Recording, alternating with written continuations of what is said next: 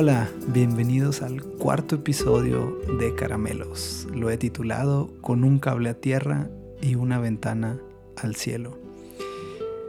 Qué contento me siento por todo su apoyo, por todo su ánimo y estoy muy agradecido por cada uno de los que se ha tomado el tiempo de escuchar esto y de escribirme y darme ánimos de seguir adelante. Gracias a todos ustedes, gracias a esta pequeña comunidad que poco a poco va creciendo. De verdad estoy muy agradecido con ustedes y con Dios por este espacio porque siento que a la distancia podemos conectar y podemos pasar un rato juntos. Ah, pues bueno, entremos en materia y en esta ocasión tocó al libro de El paseante, es el título de este libro y el autor es de Antonio Calera Grobet. No sé si lo pronuncia bien, no sé si es su apodo o su apellido, no hay mucho de él en internet. Antonio Calera Grobet nació en 1974 en la Ciudad de México, o sea, es mexicano. Y escribió este libro y en la mayoría de las partes está definido como un ensayo, pero no sé, es más como un tipo ensayo de, de vivencias y es un libro muy divertido. Así, si pudiera resumirlo en algo, mm, es un libro que me pareció muy divertido.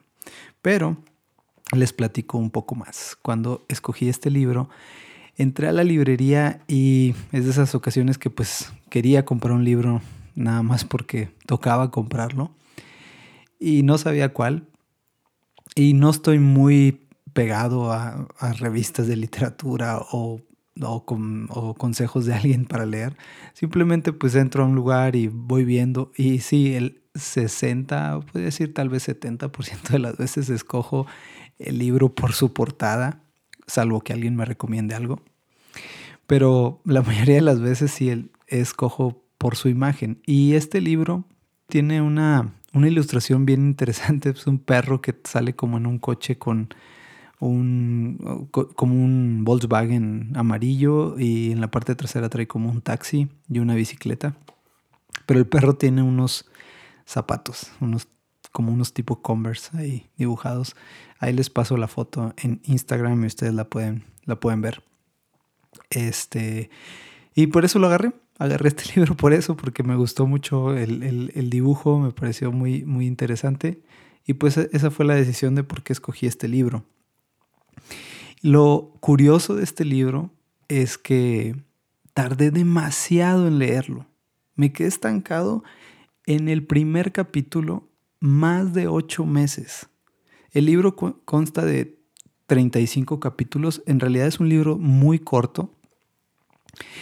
Eh, pero no sé, o sea, nunca batallé tanto para pasar del primer capítulo y cabe mencionar que el primer capítulo son tres hojas o menos tal vez. El tema es que la mayor parte del tiempo que, pasaba yo leyendo antes de estar en, cuarentena era en mis viajes. No me considero una persona que viaja mucho, pero sí al menos hacía un viaje al mes. Y eran viajes de tres, cuatro días en los que tomaba el tiempo como, pues ya sabes, el, avión, en los aeropuertos eh, o en los traslados largos podía tomar el tiempo de dedicarle más a la lectura. Y entonces este libro durante ocho meses siempre estaba en mi mochila. O sea, iba a salir y tomaba el libro y lo ponía. Siempre pongo uno o dos libros. Y este siempre, durante ocho meses estuvo ahí. Y de verdad, hacía el esfuerzo de, leerlo. Y por alguna razón me distraía, no me atraía tanto. Como que no, no, no, no quería avanzar. Y así duré mucho tiempo. Hasta que, no sé, porque me forcé, dije, lo tengo que acabar, no puede seguir ese libro en, mi mochila y me forcé a, leerlo. ¿Y cuál fue la cosa que de repente, literal, pasé de esas hojas de ese capítulo y fue como, no puedo dejar de leer este libro, o sea, me ganché al, al grado que lo acabé en ese día. O sea, Pasaron ocho meses el que el libro anduvo de todos lados, de un lado para otro, paseando por todos lados hasta que me animé a terminarlo y fue como en ocho horas en el transcurso del día que lo agarré y no me despegué.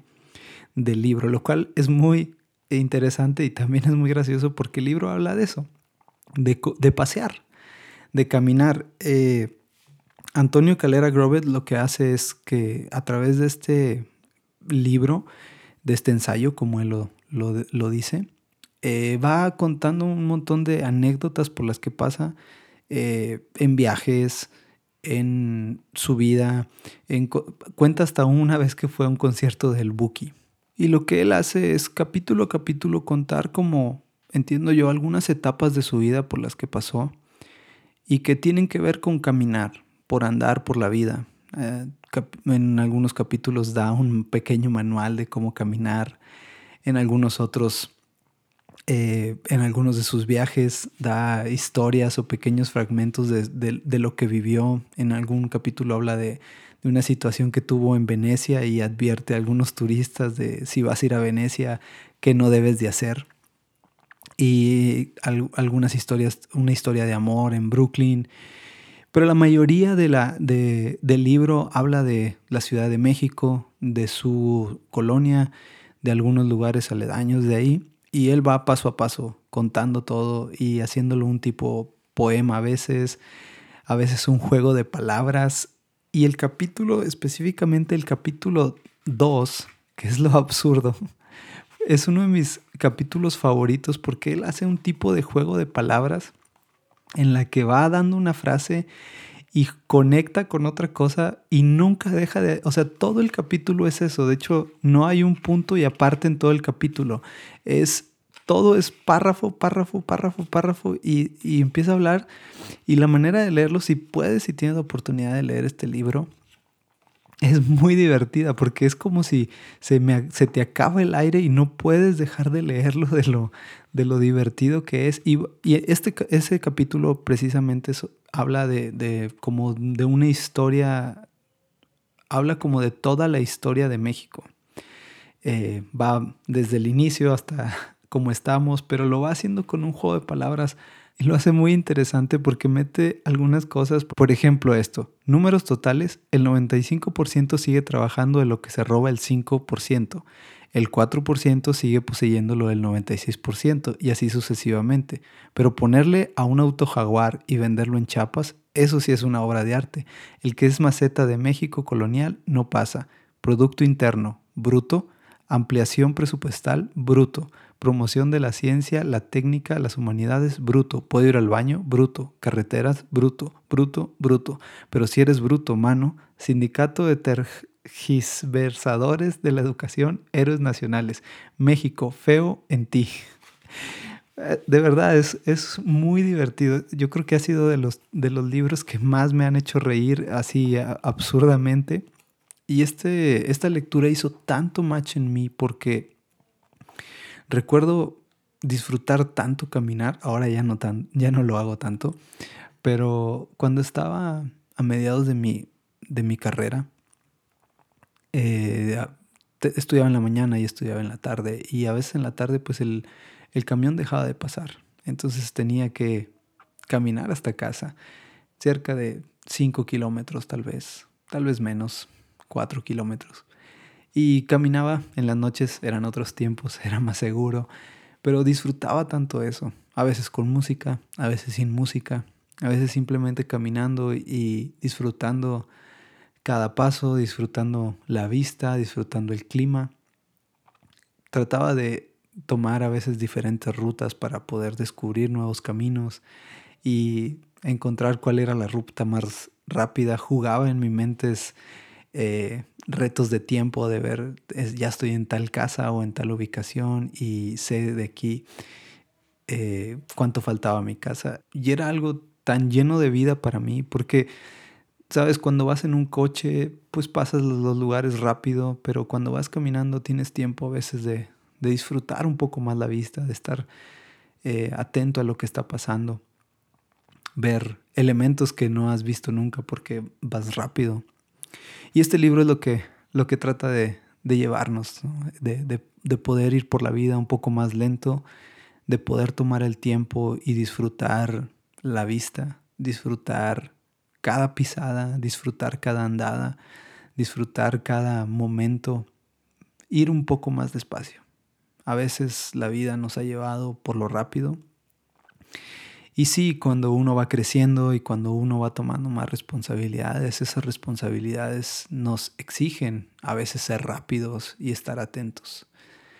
Pero caminar, andar, ser un paseante, tiene algo tan hermoso en poder disfrutar lo que está a nuestro alrededor platicábamos en el episodio número 2 acerca de que Dios estaba presente en todo y que Dios estaba atento a todo y Dios siempre estaba con nosotros.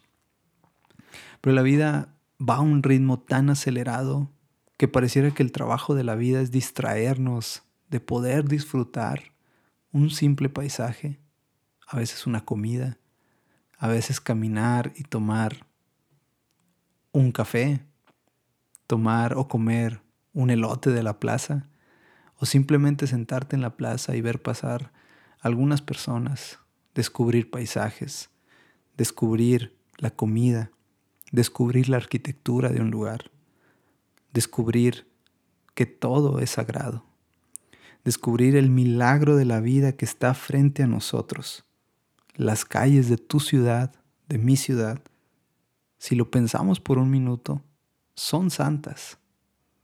Hay un milagro tan hermoso en imaginar cuánta gente se necesitó para desarrollar esa fachada. Cuántas personas tuvieron que sudar para poder forjar la silla o la banca en la que está sentado.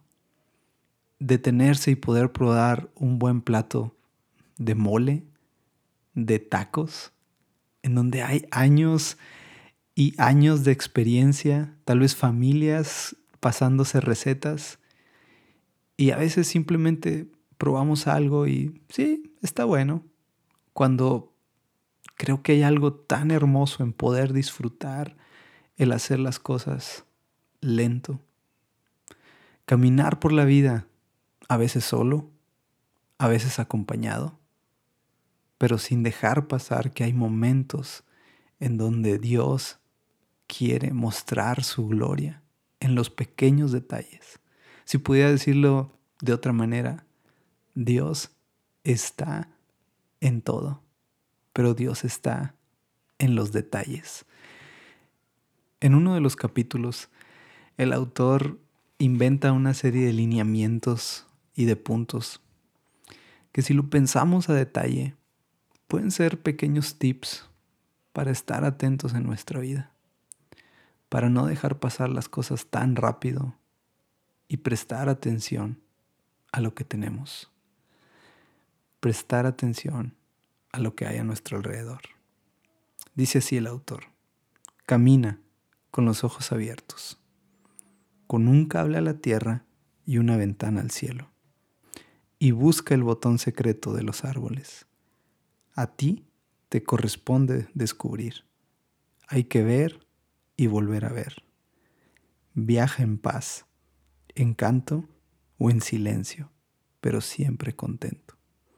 No importa si tu camino es largo o corto, si dura mucho o poco. Lo que importa es estar ahí presente. Camina codo a codo con la vida o con la muerte, con el frío o el calor. Llega al corazón no trazando líneas, sino pensamientos. Entrégate al rumbo. Leer esto me hace entender que la vida nos ha pasado rápido y que necesitamos detenernos y hacer un esfuerzo. Estos pequeños puntos que Él los pone de manera divertida a un paseante pudieran ser buenos consejos para tal vez que el día de mañana te animes a ir a dar un paseo por el centro de tu ciudad, por las calles de tu colonia. Y tal vez hay tanto que Dios quiere hablarte. Tal vez hay tanto que no hemos visto. Tal vez nos hemos perdido de tantas cosas que son sagradas y que están ahí gritándonos, tratándonos de mostrar que Dios es sobre todas las cosas. Tal vez un paseo en el bosque, tal vez un paseo en la playa, donde sea que te encuentres. Te animo a que en esta semana practiques esto. Date una vuelta, camina unos minutos, con tu esposa tal vez, tú solo, con tus hijos, y detente a observar la arquitectura, las calles, los colores. ¿Por qué está pintado así? ¿Qué pasó ahí? ¿Qué pensó el arquitecto? ¿Qué pensó el pintor? ¿Qué pensó el grafitero al momento de hacer esa obra? ¿Qué pensó? ¿Qué sintió?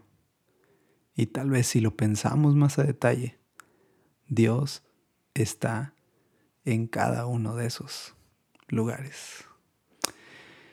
Te invito a que si haces este paseo, compártelo, compártelo con nosotros. Lo voy a compartir en las historias de Instagram. Y quiero hacer este ejercicio y casi no comparto nada, pero este puede ser un buen inicio para, para hacerlo. Así que si das un paseo, tómale una foto, mándamela y lo posteamos y todos juntos podemos descubrir algo diferente. Además de todo, pues es divertido, es saludable y caminar no cuesta nada. Si tú puedes caminar, disfruta de la gran bendición que hay en simplemente salir, atar tus tenis o tus zapatos y dar unos cuantos pasos por ahí. Quién sabe, igual y descubrimos que Dios siempre ha estado ahí. Recuerda, con un cable a tierra y una ventana al cielo. Dios te bendiga y hasta la próxima.